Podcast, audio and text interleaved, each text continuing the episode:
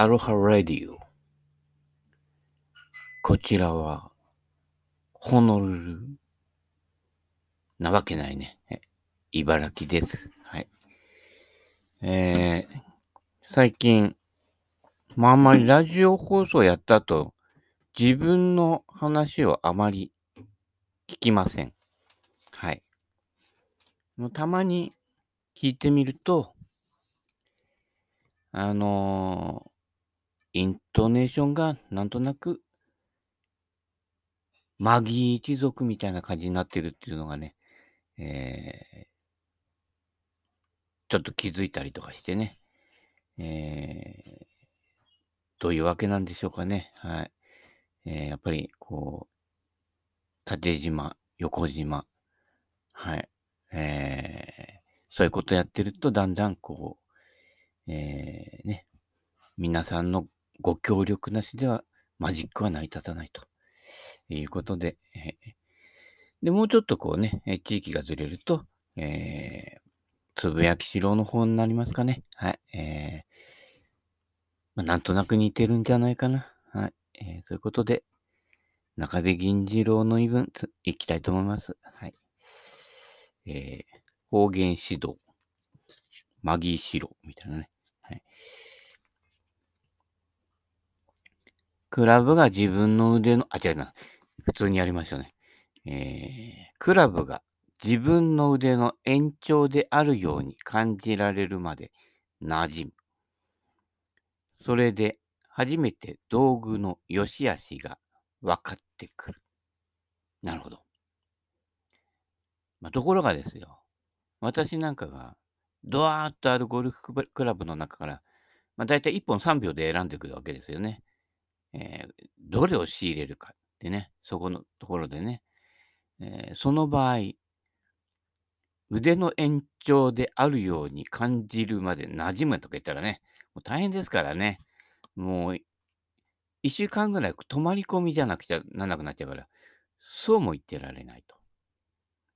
そういう場合は、自分の MOI を基準にするわけですね。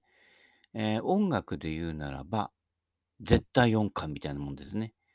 えー、自分のこう MOI 値、えー、2695とかね。あれなんだっけ単位 ?ppm? それはあれか、大気汚染か。PCB? それもあれだね、大気汚染だね。えー、まあいいや。えー、それのだいたいこう、ちょうど振りやすい自分のバランスっていうのがね、えー、まあ何でもいいですよ。あの、8番アイアンなら8番アイアン。まあアイアン、番手にこだわることがなく、必要がなくて、ドライバーからね、パターまで、ちょうどいいこの自分の振り心地、マッチするっていうね。この基準を1個持っておくと、えー、ワークルしたときに、こうね、いや、これ形はいいし、名機なんだけど、合わないな。でも仕入れようかな。これリシャフトするとか、ちょっと長さ変えるとか、えー、ね、ちょっとこう、ソールに鉛貼るといけるかな、みたいなね。そういったところもね、総合的に判断しつつ、え基本は私はね、あの、転売ヤーじゃないので、自分が使って何本、心地よく触れるもの、コースに行って楽しめるものっていうのが基準なので、意外と名機と言えるものでも、一応はキープするけど、えー、それほど重要性がないということですね。はい。よくあの、ピンとか、まあ、マグレガーのね、LG とかね、ウィルソンの LG とかね、いろんなバージョンがあるわけですよ。復刻版だったり、オリジナルだったりね。あの、赤トップ、黒トップあたりもね、そうですけれども、私全然その辺こだわりがなくて、オリジナルだから50万ね、復刻だから3000円っていう値付けの仕方はしないわけですね。オリジナルでも3000円。復刻でも合ってれば3000円。ね。大抵復刻の場合は、オリジナルの味が消えていて、あのね、まとかさんも集めてるかもしれないんだけど、結構違うんですよ。元と復刻ね、全く別なクラブなことも多いと。えデザイン的には同じ赤トップみたいな感じですけど、ロフトも違うし、まずもって形状自体が違うっていうのも結構あります。で、リンクスのサンドなんかもそうですけれども、オリジナルのマスターモデルと、結構復刻で出したのって微妙に変わってくるんですね。グースの度合いとか、あの、この出っ歯のね、感じとかね、のがね、ちょっとずつ違ってたりとかしてね、意外とね、えー違ってくるので、まあ、でもね、それはあまり関係ないんですね。使う分にはね。だからあの、私の場合はその、道具オタクマニアじゃないので、そのね、オリジナルから復刻の変遷を全部集めるとか、そういう趣味はないわけですね。スナイチできるかできないか。ね、このソールの形状がどうであるかとかね。まあ、ウェッジなんの場合なんか特にソールの形状ですね。それでこう抜けが変わってくるのでね。はい。えーそういうところで選びますので、使ってなんぼですね。だから結構ね、昔のオリジナルでも平気であの950とかにリリシャフトしちゃうわけですよね。これ重てえな、みたいな感じでね。はい。逆にあの昔の方が結構今の、えースチールシャフトより昔ね、軽量シャフト使うと中折れ感があるって、あの中折れ感が気持ちよかったりするわけでね。ええ。で、あのね、パワーヒッターじゃないので、あの、ちょっとした中折れ感が出て、こう、ピュンとクラブヘッドがこう、展開していくみたいなね。自分のタイミングのよりどころにもしたりしてね。あんまりこう、シャフトの出来が良すぎるとね、えーよろしくないというタイミング取りづらいっていうのもあったりしてね。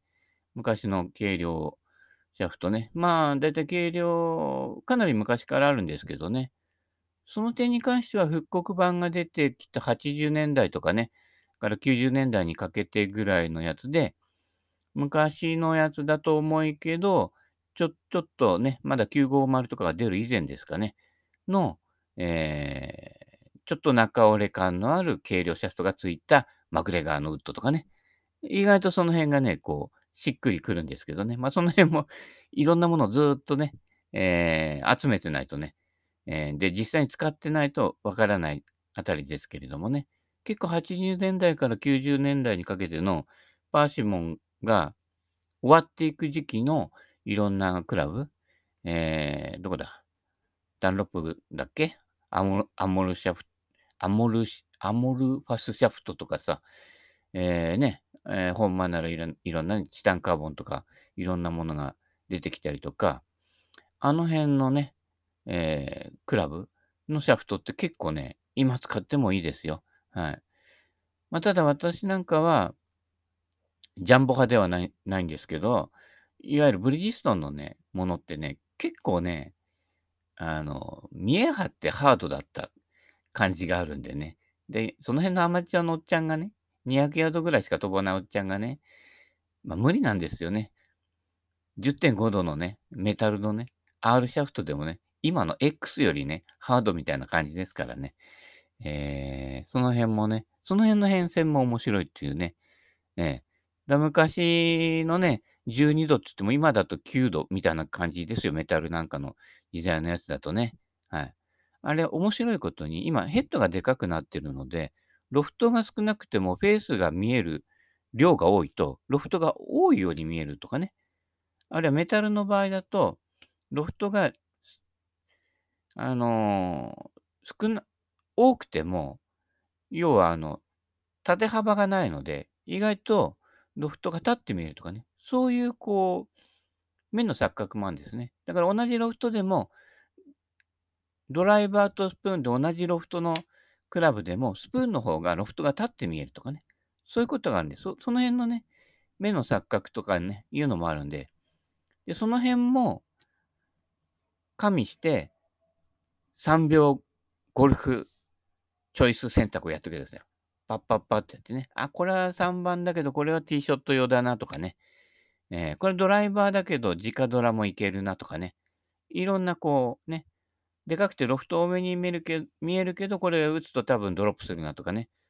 えーそれそういうのこう、まあメーカーとかもね、まあある程度この、ね、蓄えたこう、経験的知識もあるので、その辺をわきまえて、それとさっきの MOI をね、これをね、だいたいこう、3秒でね、だいたいデデータをね、えーコンピューター以上に早い処理でね、やっていくわけですけれどもね。えーま、大体当たります。8割方ね。はい。ええ、ま、2割ぐらいちょっとね、急いでるんでね、外す場合もありますけどね。はい。ええ、雑多に選ぶときはね、結構あのウェットティッシュとか持ってった方がいいですね。はい。結構ね、汚れますからね。そういう時こそマスクしなくちゃいけないんですけどね。はい。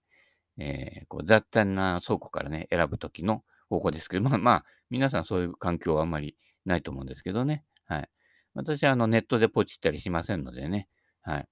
ネットでポチって見つけて買ったら負けっていうのがありますから、もうネットですぐ見つけられても、現場で発見する喜び？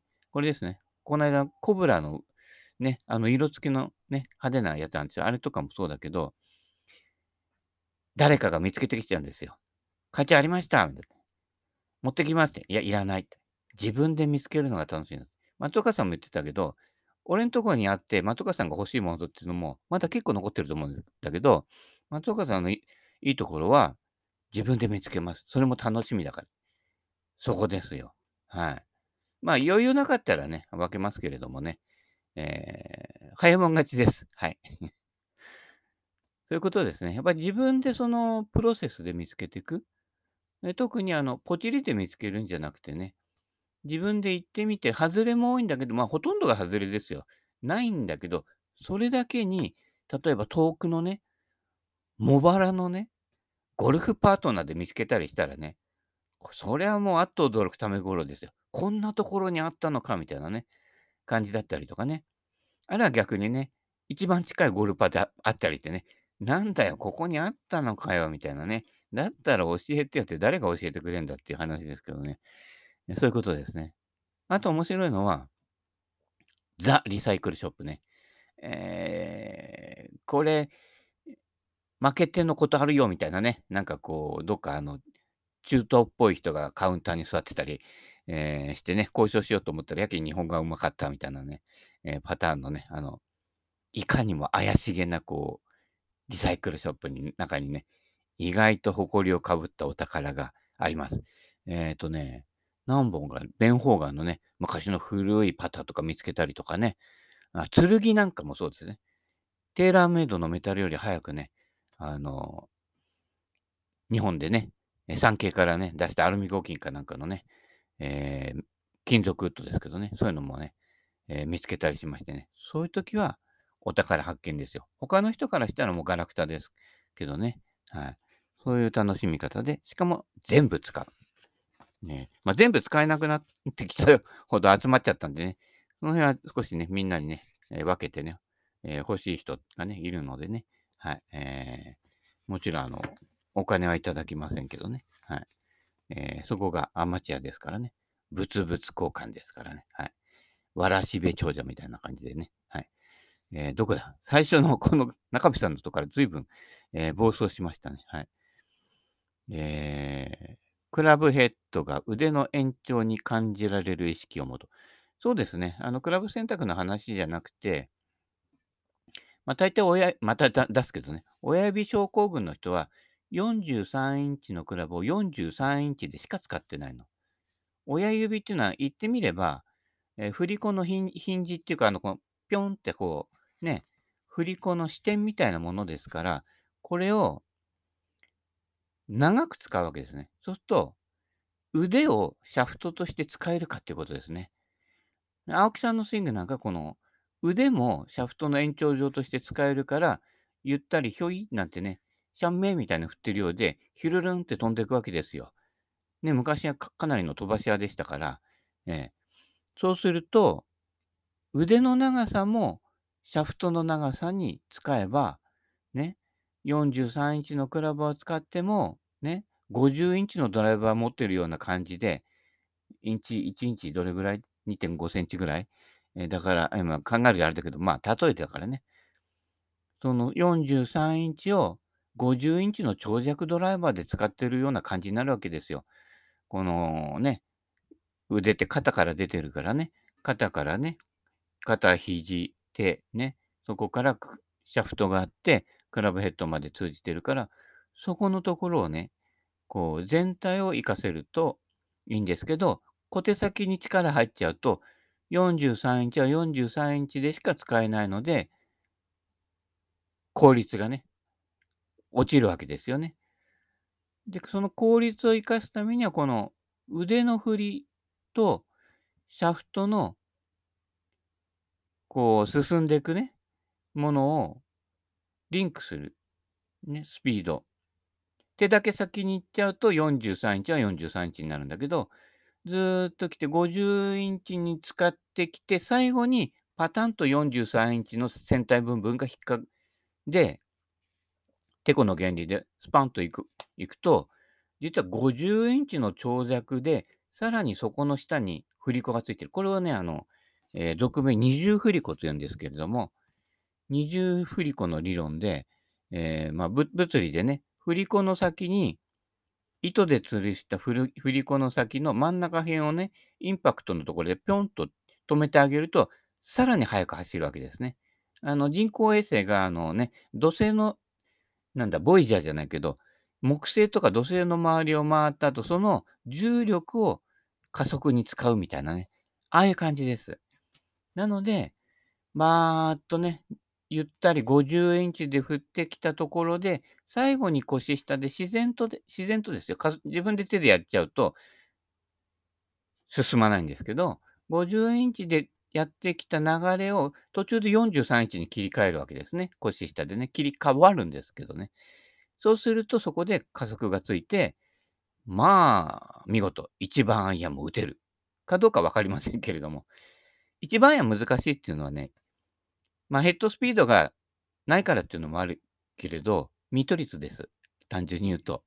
当たってないので飛んでない感じがする。あと苦手意識があるので、しゃくり上げるので、ね、今言ったように、えー、一番早いだと39インチとかね、39インチでしか使えてないわけね。しかもフェース開いて降りてくるみたいなね、いうところでへこって当たっちゃうんだけど、だから、あの、いわゆる長尺ドライバーを振ってるような上げ下げの振りのテンポとリズムでやればいいんです。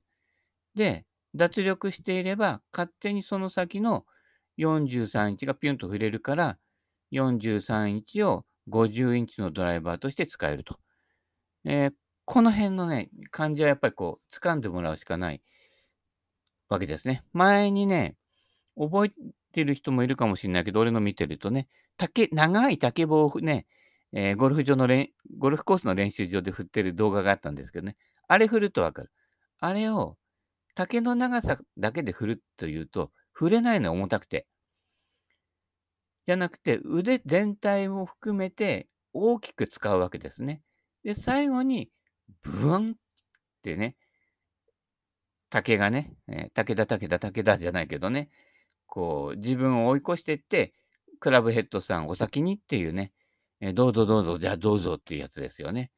あの、この、お先にどうぞの感覚が出てこないとフォローが走らないんですけど、まあまあ、また P だけどね、どこぞでぶっつけなんとかってやってるけど、ぶっつけたらね、あんな重くて長い竹の棒なんか絶対触れないし、止められないのよ。やめられない、止められない竹の棒ですよ。ね、この惰性できちゃってるやつは無理に止めようとすると、ギクッとかやったりするのでね、手首痛みたりするので、気をつけてくださいね。